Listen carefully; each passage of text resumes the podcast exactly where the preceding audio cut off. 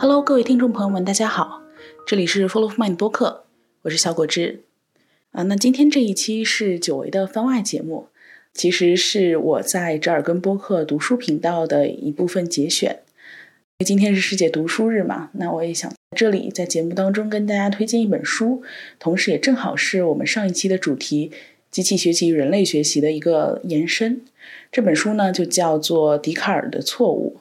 啊，作者是达马西奥。我觉得达马西奥应该是在二十世纪末的时候，第一个把哲学、心理学和脑神经科学统筹起来，啊，作为一个整体去研究的人，也是我们现在主流的一元论，也就是躯体和心智是一个发生装置的这样一个思维的研究的开端。而且这本书是基于非常多的实证，啊，提出的一些作者于观察和推理的观点。我觉得很值得推荐给大家去阅读，同时这本书也是非常好读的一本书。就先预祝大家世界读书日快乐！如果对整个完整的读书分享节目比较有兴趣的听众呢，也欢迎移步折耳根播客去收听我们这个读书频道世界读书日特别节目完整的三本书的推荐。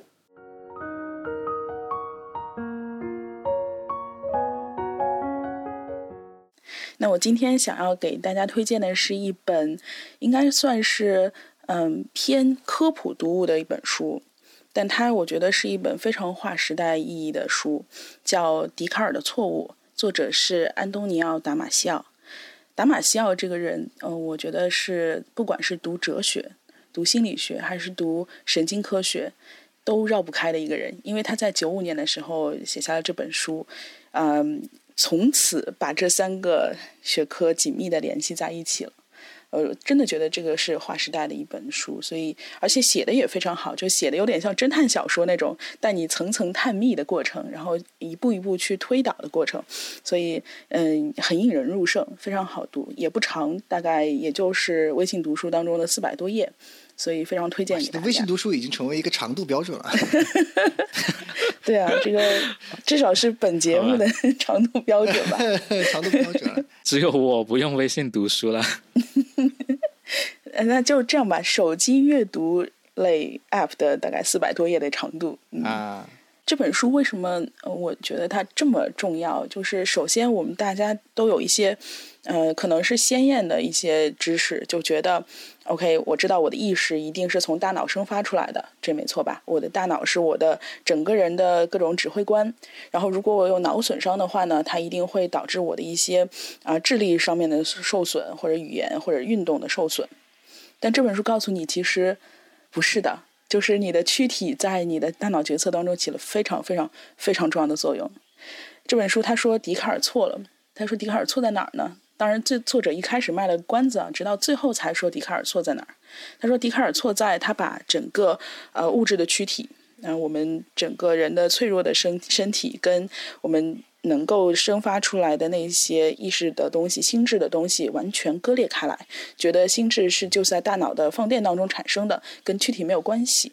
那他已经从实验上或者是对于脑损伤病人的观察上证明了这一点错误。另一点呢，其实他没有说是后面的人也在说的一点，就是他也证明了弗洛伊德错了。弗洛伊德错在哪儿呢？弗洛伊德说，呃，人有这个人格结构里面有本我、自我、超我，对吧？超我是社会文化习得的，本我呢是在潜意识当中由那个本能驱动，然后让人做出各种动物性的反应，比方说性驱力啊、攻击驱力啊这些。然后自我呢是在意识层，呃，自我是协调这个人的功功能啊，然后防御啊，然后做决策啊这些。但是达马西奥说，其实自我才是在潜意识的部分的。就你对自己的感知、自己存在感，意识到这个东西是由我生发的，其实那部分在脑干里。但是你的本我，就是你的冲动、你的情绪、你的感知、你的躯体反应，这个才是真正决定人类独一无二理性决策的那一部分东西。就是这个东西就很挑战人的认知了。你总觉得情绪应该是。让人做出不理性决策决策的一个一个不好的因素，我们应该尽量抑制情绪对我们的影响，对吧？对。但事实上，情绪参与到了我们绝大多数所有的决策当中，而且它是保证人类的决策是理性的的一个最重要的标准。所以，真正的你的动机、你的驱力，那它真的是在你的意识层，而且是在你的心智，决定了你生而为人理性和你的社会的各种呃存在感。用他的话说，他是你建立了一个心理理论，关于自己和他人的心理理论，这些都是基于情绪和感知的。所以，呃，所以我我才觉得这本书真的是非常重要，也推荐给大家读。就在于它真的是联系了我们之前所有的，就是嗯，从形而上对这个神经或者大脑这个黑匣子的探讨，也就是自上而下的探讨，也联系了自下而上的从神经元往这个大脑和决策功能方面的探讨。更联系了这个既不形而上也不也不自下而上的，就是关于通过关系、通过刺激反应、通过我们的这个呃人与人之间的主观互相碰撞的心理学的这部分，然后去去想要攻克这个黑匣子，然后他把这三者统一了，然后自他以后。那后面就出现了很多，包括像情绪脑啊，包括雅克潘克塞普出呃出的这个情绪神经科学，直到现在 Mark 呃 Mark Soms 出的这个神经精神分析，所有这一切其实都建立在达马西奥当时的这个理论之之上。那当然还有其他人再去研究理性脑，在他研究理性脑的观呃的著作当中也。回过来就提情绪脑这部分，也去提躯体对决策的影响这部分了，所以，呃，可能会颠覆到一部分的人的认知，但是这一部分又是有道理的。嗯，他在就是切入这个话题的时候，他是举了两个很著名的脑损伤的病人的病例，一个是在呃一八五几年吧，有一个铁路工人，可能大家都知道这个案例，就是他在一次事故当中，有一根钢筋从他的脸上直接穿过了他的头，然后呃顶破了他的颅骨，又直接穿出去了，他的一部分脑组织都被啊这个爆炸的时候就穿出去了，当时他是自己坐了起来。意识、语言都没有任何损伤，大家都觉得非常神奇。然后拉着牛车把他送到了这个镇上去看医生。结果那个这件事情还拖了几个小时，他还坐在一个酒馆里面喝了喝了点酒什么的。然后最后终于见到医生了之后呢，医生也觉得非常震惊。他那个头上还插着一个钢呢，但是那个医生还可以直接跟他对话。头上插着钢筋去喝酒啊？啊，对，就是这么彪，你知道吗？这个发生在美国，真的汉子啊，嗯，真汉子，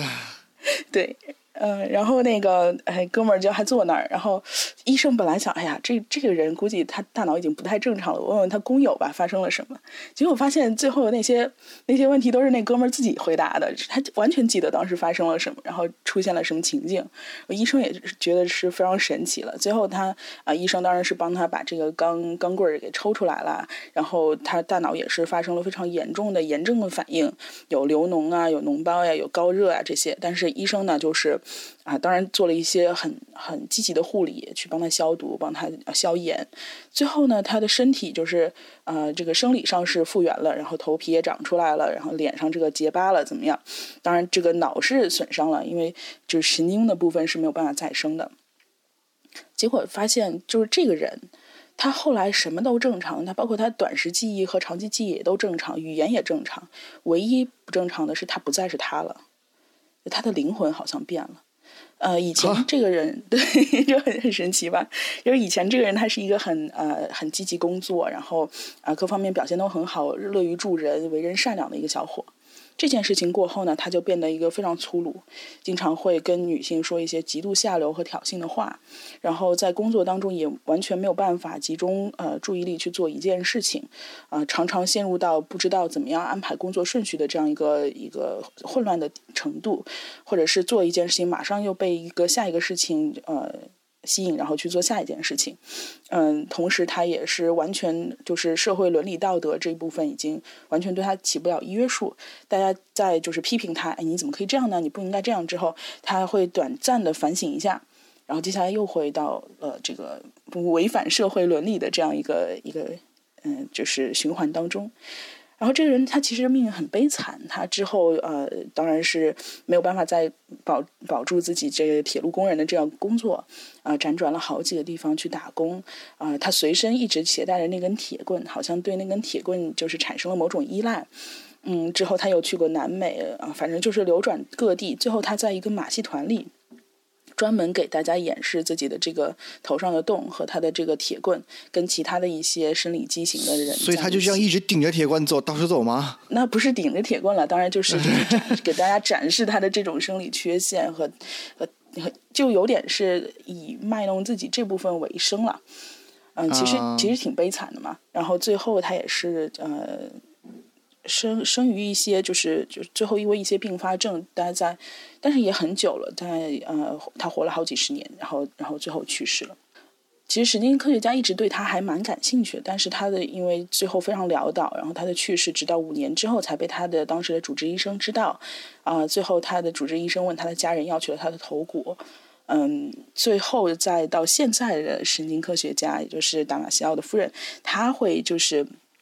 呃，重新做了这个严格的测量，然后去建模，发现他当时受损的部位确实没有呃损伤到我们呃传统意义上的运动嗯中枢，还有布洛卡区就是语言中枢。它它损伤的部位是在腹侧的前额叶的部位，所以腹侧就是啊人的腹部的这一面，就是三 D 嘛，是这一面，然后背侧就是后面那一面。那腹侧前额叶大概是在就是鼻腔和眼眶上面的这一部分，然后这部分严重受损了。所以当时嗯他们就提出来一个隐隐的想法，就是是不是专门也有个脑区，它决定了人作为人唯一。独立存在的就是理性思考啊，合群呐，社会文化习俗啊，就是包括约束自己行为力和意志力的这一部分脑区，因为这一部分在以前至少在心理学界都会跟精神病区分开来。我们觉得就是啊，你大脑放电啊、癫痫啊，还有就是你的精神错乱啊，和你这个表现出一些抑郁啊、躁狂啊，或者是嗯，你就是。不遵守道德，然后反社会，然后有些这些 这些东西，它是两件事儿。你前者你应该去看精神科，应该去做开颅手术；后者你应该去看心理医生，对吧？通过聊天给你解决。但是事实上，他们觉得脑区当中也有。现在发现这两个是有联系的。对，就是发现他们觉得应该有一部分脑区是是掌管这个的。结果，嗯，后来他们又有一个新的案例，就是在呃现代当中有一个叫。呃，埃利奥特的一个人，当然可能是化名了。就是这个人，他是因为脑子里长了一个脑膜瘤，他本身也是一个社会精英了，就是啊，在工工作场所就是做的很好，聪明过人，然后呃，为人善良，家庭和睦。呃，他长了这个脑脑脑膜瘤之后呢，就是他发现自己的工作经常就是呃没有办法注意力集中的去。去做完了，于是他就看医生，医生最后呢是帮他把这个你瘤给切除了，但这个瘤长得很大，已经压迫到了他刚就我们说的这个腹侧的前额叶的部分，尤其在右右区右脑区的腹侧前额叶的受受损比较严重，是跟这个瘤一起挖走了。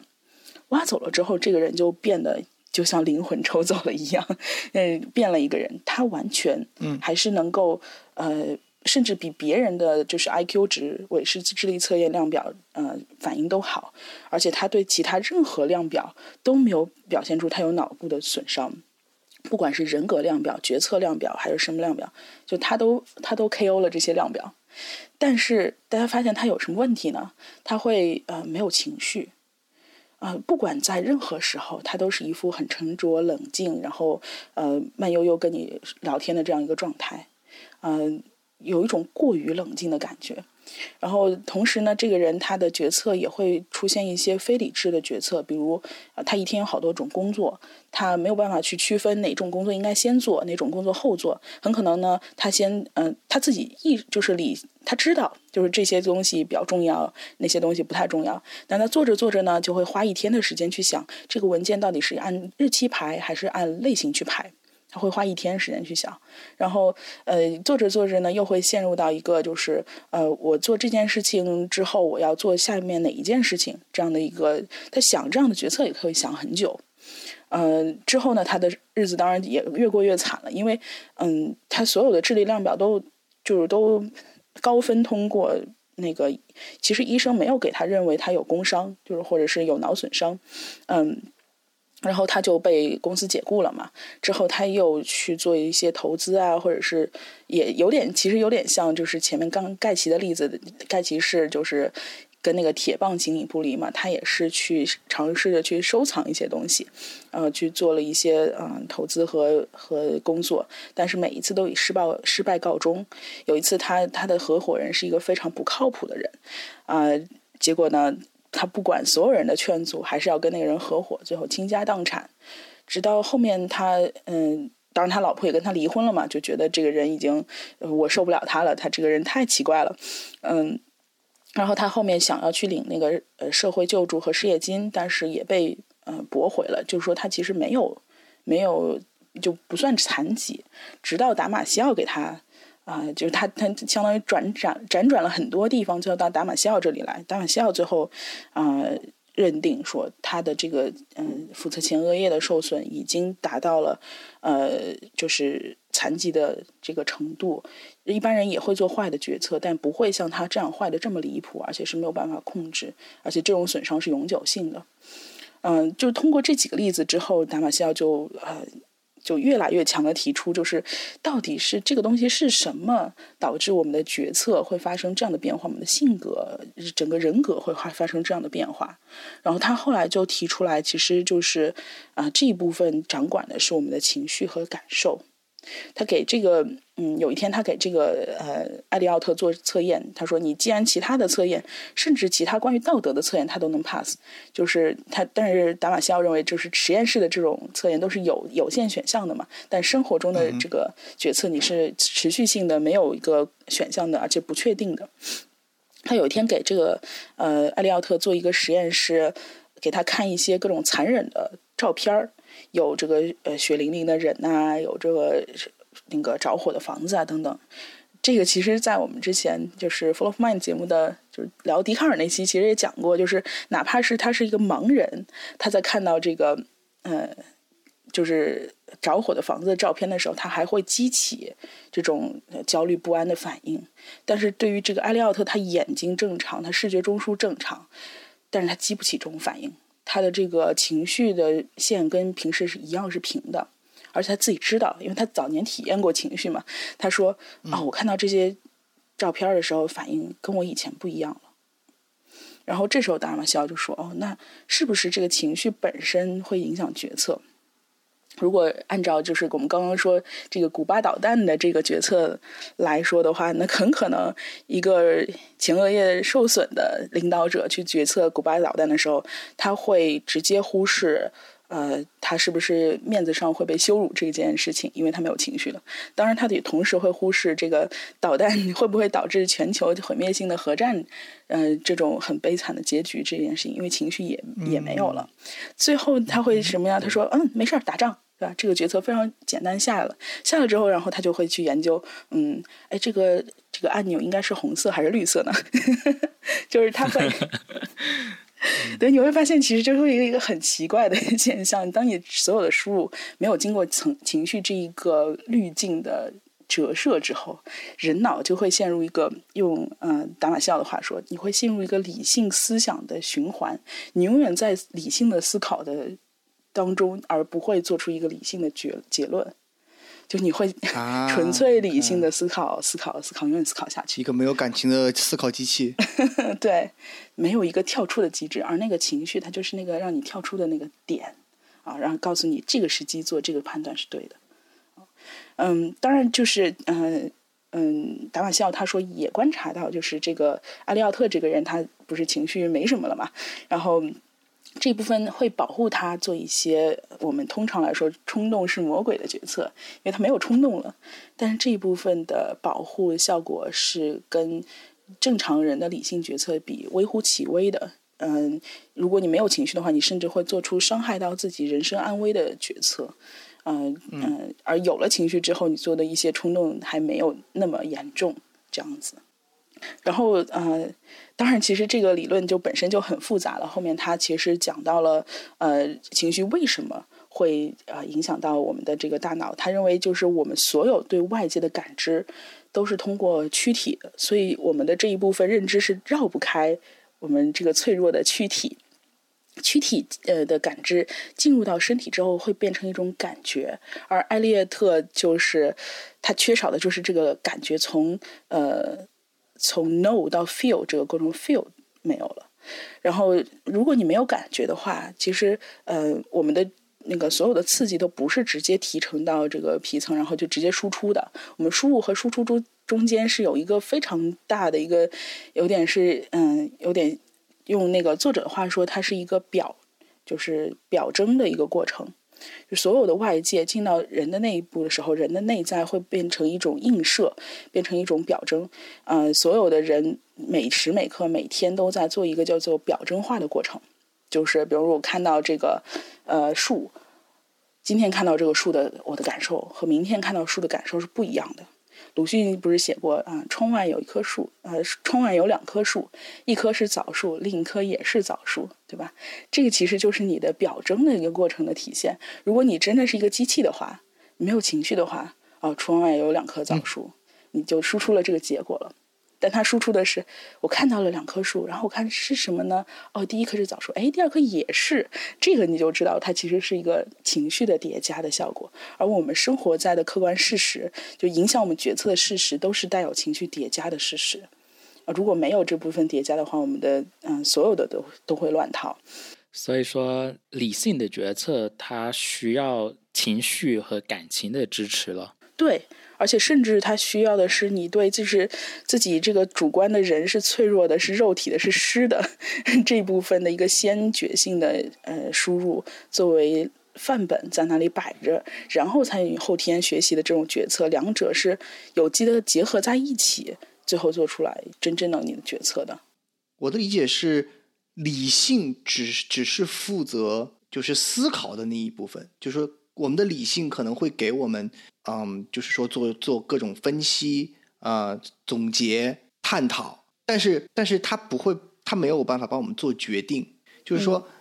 在了解了这一些这种所很多这些分析啊，这个这个我们前面说的理性做的这些工作之后，最后去做决定的，仍然是我们的情绪和和感性方面的东西，是这样吗？呃，也不能完全这么说，因为就是这个人埃利奥特他是会做决定的。他只不过做了一些很荒谬的决定，就应该说我们在做决策当中的大量的输入信号，不是真正的外界给我们的直接刺激，而是这个刺激经过情绪优化之后的一个东西，然后再传输到了我们的处理中枢上。嗯嗯它相当于有些因素被情绪放大了，有些因素被缩小了。因为举个很简单的例子，呃呃，如果是我们正常人的话，会在一个百分之十的死亡率和百分之九十的存活率两个两件事情之间选择后者，对吧？虽然两件事情是一样的。但是因为死亡会给人造成不好的感觉，我们会倾向于选后者，这就是我们情绪的放大的效果。就这种东西其实是决策决决定你决策很大一部分的因素，而这部分因素可能在二十世纪末之前都没有人去看。那我这里就还有一个问题了，嗯，在当今在互联网上讨论问题，总会提到的一个名词就叫理中客。就是说，你评论某一件事情不能带有个人的情绪。那按照我们今天谈到的这一个理论的话，这个世界上真的有理中客这种事情存在吗？呃，我觉得这件事情是是是一个伪命题。就是理性、中立、客观本身，它也是一个相对的概念，就是它相对在一个共识的社会伦理框架内，对吧？嗯，也是有一个，嗯，就是怎么说呢？你你的社会伦理框架、你的共识、你的主流思想，所有的这些东西都是带有这个情绪滤镜设下来的。至少有一个滤镜是我们不能让人类灭亡，对吧？这是一个，这是一个这个先验，这个先验客观吗？中立吗？不客观。但是这个是我们人本身自带的基因里面自带的这个生存本能。我们在生存本能的这个滤镜下，就建立了这样的框架。那理性、中立、客观又建立在什么之上呢？那一定是根据这些我们已经建立的、根据生存本能建立的这个框架下面谈论理性、中立、客观。它可能抛出的是那些啊，就像我们说的情绪可能会让我们做出一些坏的决策，但那真的是很小的一部分。就真正的，如果你全部撇出。情绪的话，就会活得像那个人一样，完全跟社会格格不入。他没有办法再实行正常的社会功能，虽然他的所有的脑的功能都是完整的。看到的很多所谓给自己套上理中客的言论，简直看不下去。嗯，而且之前其实哲学家会对这个问题讨论的比较深刻吧？你说一个完全正确的命题存在吗？那就只有废话是完全正确的，是吧？今天是今天，嗯，下雨是下雨，对吧？本次 联欢会突出了联欢的主题。真的，嗯，就是你你会发现，就是呃，当然我们用语言表达，在这本书里面说用语言表达已经是二次主观的表达了，因为我们一次主观就已经发生在我们呃潜意识当中这个情绪的折镜，呃，这个棱镜里面，就是我们所有对外界的感知都会在内在变成了一种表象，我们对所有的。知识的操纵都其实是对我们内在表象的操作。每一种知识在进入我们人体的时候，都已经被折射了一个，就被加了一个权重，而这个权重是我们自己都不知道的，是根据我们本身预先的机体的设定以及后天的习学习，然后加的这个权这个权重。这个整个这个权重体系被作者称为叫做心理理论。他认为就是这个患者，他其实是这个心理理论的这个小本本没了。没有这个小本本之后，所有的外界刺激进来之后，我们会用一种嗯很奇怪的方式去处理它，而这个方式是没有办法在这个世界上以人的这个身份生存的。Adam，你这个问题，呃，我下来等会儿给你分享给你一篇文章，我不知道我不知道你看到过没有，但是我觉得是它是非常非常精准的讨论了你这个问题。嗯，好呀。啊，对，然后我们再说回来，就是为什么刚刚一直在 Q 学长说这个，呃，效率论里面，或者是这个这个掌控习惯里面有一些东西，他利用了这一点，他其实就是给你的这个所有的表征这件事情加了一个权重啊，他其实没有真正的呃在意识层面控制你，比如说，哎呀，你要提高意志力呀，你要提供自控力啊，他知道这样做是没有用的，他不会对对吧？你你在听到这个时候，本能会有防御嘛。但是他做的一件事情，就是当这个外界信息进入你体内的时候，他给你加了一个不同的权重，因为本身大脑就会给自己加权重，就是比方外界看到一个苹果，每个苹果在每个人心中的这个意义都不一样的。白雪公主看到苹果的恶心程度，对吧？肯定跟我们不一样。所以这个，哎，是白雪公主吗？吃毒苹果的？是是 是，对，OK，就是对那。他的这个经历表表征就不一样了，所以当你早上起来不想喝水，你把水跟那个动作联动，然后微波炉一好，你就去喝水这件事情，它就是让整整个这个水的表征在那一刻发生了一个微妙的变化。因为我们人的认知不像机器，我们其实，在上一期节目里面有聊过，就是人的视觉，比如说在提取这个东西到底识别它是猫是狗的时候。当这个物体进入我们整个视觉皮层中心凹的部分，就是被我们集中注意力看的部分的时候，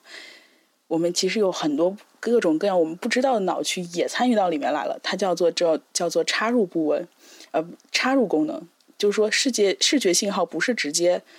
视网膜看到了之后，然后就告诉你皮层是什么，它中间进入了很多信号，有运动中枢，有这个记忆中枢，有好多中枢进来了。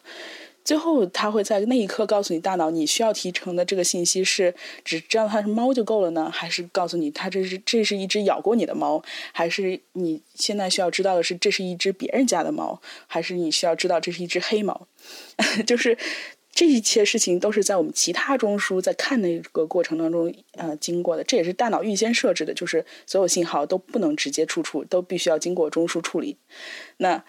嗯，你比方说回到这个喝水的例子，当这个水摆过来的时候，其他中枢进来了，然后你强化了一个神经回路。这个神经回路是，呃，刚我看到这个水的时候，这个水要在呃要跟那个习惯联动的时候，它是最有意义的。然后这个神经回路在看到水的这一刻又被点亮了，它等于被强化了，然后这个表征就会。被无限的增加了这个权重，以至于你觉得看到水把把它拿出来喝是一件比原来容易的多的事情，就是这样一个道理。啊，对，所以就是等于我们在做一件认知的时候，加入了一些其他插件，然后这个插件又被我们这个环路去呃强化了，以后这个插 对，然后以后这个插件就变成了一个下意识的东西，你你根本没有想到这个插件进来做了一些工作，但是事实上你的行为就已经告诉你。呃，就是经过了情绪滤镜之后，你要这么做。而这一个整个这个过程是呃情绪对吧？为我们加上的，对你的感受的部分加上的，因为情绪其实一直就在告给这东西加表表象，把它变成表象，就是水已经不是水，水是加了情绪的水，所以 对，然后这种这种附加值是我觉得所有效率或者是嗯习惯养成类他们需需要拿来去用的结论。我相信也是，就是达马西奥等这些科学家去做了这些工作之后，我们才有那么多就是自控力啊，然后情绪掌控类的书啊，才源源不断的才出现。嗯，也是因为他们有了这样的科学的怎么说成果吧。嗯，最后我想就是说一下，就是虽然这本书叫《笛卡尔的错误》啊，可能这本书当时因为是一个西方人出给西方人看的书，所以笛卡尔被啊被拿出来批斗了。嗯，那当然，其实笛卡尔的这种二元论的思想在中国是一个比较嗯比较弱化的思想，因为在中国其实大家一直都强调的就是这种身心合一，嗯，大自然跟那个我们的躯体的感受性是很很。就是息息相关的。同时，我们在中国也有非常批量生产的这种躯体化的病人，就是我所有的那个心理问题都会变成头疼脑热去 去来表达出来。嗯，对，所以其实我觉得在中国这部分没有那么强的，就是怎么说，在思维上的冲击性。嗯，但是确实，笛卡尔，嗯，笛卡尔说的有一件事情被这本书证实了，就是他有一部分是没有错的。笛卡尔说：“我思故我在，对吧？因为他认为所有进入心智的事情，不管是我们学习得到的，还是呃我们从小就常识知道的，所有这些事情其实跟梦里的意象没有区别，它都是不可靠的。什么是可靠的呢？在我思考这件事情，在我思考我在想到什么时候才是可靠的。所以笛卡尔说：‘我思故我在。’那达马西奥说什么呢？他达马西奥说就是呃所有的这些啊知识。”其实都是被重构的，不管是鲜艳的、经验的、学习的，还是怎样的，所有记忆也都是记忆的本质就是重构的。我们提取记忆本来就不是提取一个像计算机一样整个的事实，都是这个事实的某种拷贝。相当于你没有办法获得所谓的第一手的任何的信息，对你没有办法在你接收的时候就已经被处理过，有客观对接收的那一刻就被处理过的，所以。达马西奥认为，那个处理就是接受那一刻的处理，就是我思故我在的思，那个思让你在，所以那个思是真的。对，啊，说到这个，我想起了我刚刚看完的特德·江的科幻小说集《呼吸》，里面有一篇就是讲到。人类就可以通过视网膜无时无刻的去把我们看到的、听到的东西，呃，以影像视频的形式记录下来，然后可以在后续以快速的搜索来呈现某一个时间点的绝对真实的信息，就会发现会产生很多问题，就会因为我们人脑所接受到的信息是经过处理的，但是你这种。用视频的形式记录下来的东西，可以从某种程度上来说是绝对的，就会产生了很多就是不符合正常的人伦情理的情况。比如说，我跟某一个家人发生了某一次争吵之后，呃，如果是正常的人脑来处理的话，就会在一段时间之后，或者说后续的沟通之后，就就会互相谅解，然后记忆就逐渐淡化了。那么家人还可以开心的继续生活，但是如果说有这种视频式的记忆记录下来，那么无论你何时去回顾这段记忆，都是那都会产生非常清晰的争吵的那一刻丑就是丑恶的那一个画面，就会完全重放这一个画面，就会那这就不会产生呃家人之间互相谅解。这样的正常的人伦情理了，对对，是的，所以这就其实就是 PTSD 嘛。你所 所有人如果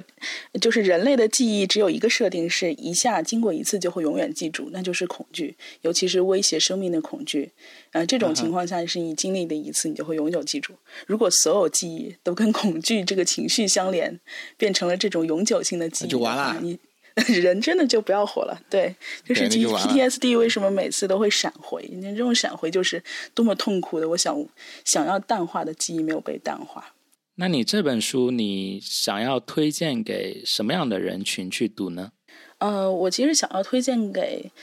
呃对脑神经科学、对于心理学感兴趣的读者，我觉得都可以去看看，因为这本书写的真的并不难读。虽然它可能讲了一些理论啊，呃，而且是希望嗯不要去看那些呃不想去看那些嗯就是什么情绪操控术啊，让这种写的非常呃写的非常营销文的这种。书，因为那些书其实用 达马西奥的观点，就是你词语和主观符号本身就是建立在表征之上，成为表象，那它就是二次主观化。那如果你不想背二次主观化的话，可以去试试读啊达马西奥的这个原著。那那其实他当时提出这些的时候，都是基于了一些嗯推理。比如说，因为本身我们不可能把大脑直接像敲坚果一样敲开来，对吧？就就去看这这个是什么，那个是什么，而是去知道呃有这些罕见的病人，他们出了什么样的问题，然后我们要怎么样去试，然后慢慢知道大脑是怎么样去工作的。如果你对这些比较感兴趣的话，都推荐看这本书。啊，当然，我觉得读这本书可能真的还需要一些神经科学的或者脑科学的小知识。嗯，这个也是在书的第二章，他会。嗯，给大家去科普一下，我们大脑到到底有哪些分区啊？不同分区叫什么名字啊？嗯，有哪些功能职责？嗯，但是其实这一点点的神经科学知识就够了，就完全足够读懂这本书了。所以，嗯，如果没有这个生物学基础的读者，应该读这本书也没有问题。最后，而且这本书它是。在我看来，它开启了很多种可能性。你可以继续探讨，嗯，语言是怎么产生的这个问题，嗯，也可以去探讨我们每个人不同的感受如何让对方去感知得到这样的问题。你甚至可以去看探讨这个心智跟意识之间，它到底是一个什么样的关系？因为作者认为心智它更多的是在情绪层产生，而意识在脑干。那那这个到底准不准呢？嗯，后面又有没有对它的修正呢？这些都值得都去探讨。所以，呃，所以我还是推荐给就是最广大的读者吧，有兴趣的都可以来读一读。嗯，在我们的听众中，如果你对心理学感兴趣的话，也可以去收听小果汁他自己的节目，叫《For Mind》，获得了官方的广告支持。官方广告，就像小果汁刚刚说的一样，我们尽量避免去读类似于像什么情绪掌控术啊之类标题党的书。我觉得这种书可能往往无法给我们提供有效的信息，这不仅浪费时间，还有可能会让我们呃去接受到了错误的信息和知识。我我觉得可以说是一种误导。就是我觉得推荐给大家一些读完之后能够耳目一新，同时有一些反思和后续思考的愿望，这样的书都是啊，都是推荐给大家的。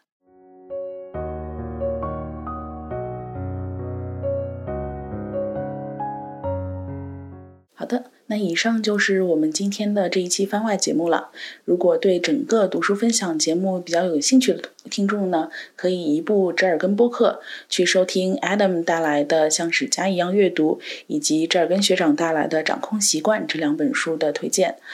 那我们下一期节目呢，会聊一聊一个我觉得在当今环境下应该是很重要的一个议题，那就是互联网下的隐私安全。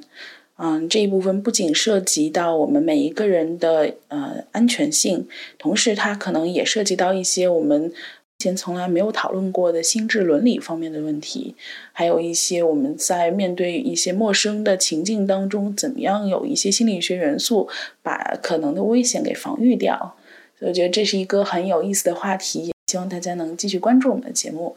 那我们今天就到这里啊，下期节目再见，拜拜。